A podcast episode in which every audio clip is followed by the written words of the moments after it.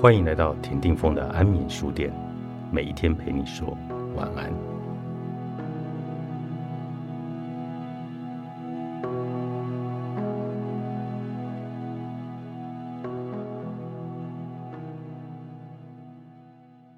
当我们追求完美的时候，我们很难允许自己犯错。当我们不允许自己犯错的时候，就会感受到很大的压力。当我们压力很大的时候，我们就会更紧张。当我们越紧张，我们是不是就越容易来说错话，越容易表现不好？而当我们表现不好，我们又更担心自己不被喜欢，担心失去主管、客户的青睐。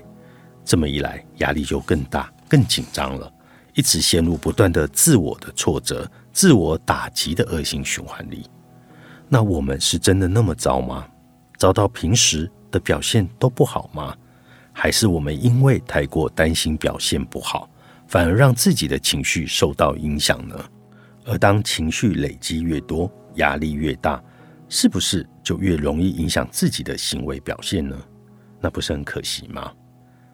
如果我们希望事事都完美，那我们其实是在追寻一个不切实际、不可能达成的目标。因为只要犯一个错，仅仅是一个错，就不完美了。容错率越低，其实我们的压力就会越大。问题不是认真努力，关键在于认真努力过了头，希望追求完美。当我们能够放下过高的期待时，背负在身上的压力会小一些，感觉会相对轻松。当我们感觉比较轻松自在的时候，就更有余裕的空闲来处理生活、工作上的挑战和困难。刻意练习不等于过度的努力。很多时候，我们容易聚焦在当下的结果，而忽略掉犯错、挑战、挫折、困难，其实是过程中很自然的必经之路。犯错其实并不代表我们这个人是不好的，犯错不是你的全部，只是努力尝试的过程中一定会碰到的事情。如果每一个人都会经历，当事情还没有结束。我们其实也还没有失败，那就别急着为自己下结论。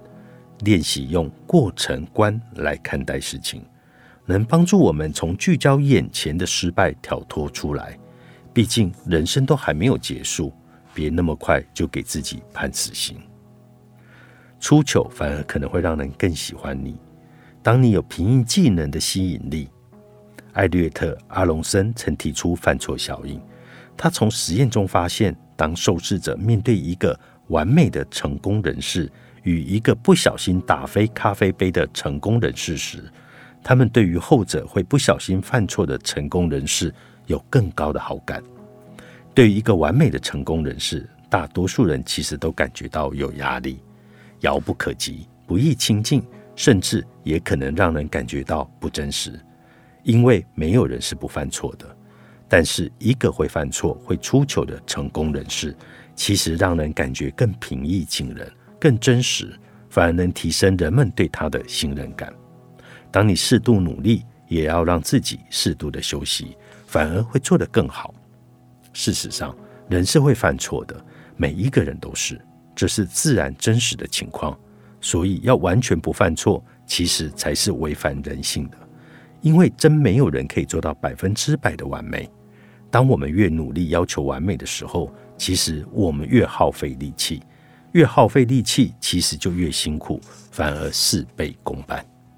问题不在于认真努力，问题是在我们是不是需要无时无刻都认真努力，还是说我们可以适时的在重要的事情、重要的场合下认真努力，在其他相对不那么重要的私下或者下班时刻，适时的让自己喘一口气呢？在喘一口气的时候，我们不只能够让自己休息，我们其实也能够让自己放下戒备，让自己稍微的轻松一点。想想看，当你感觉好的时候，你是能够做得更好，还是做得更糟呢？应该是做得更好，对吗？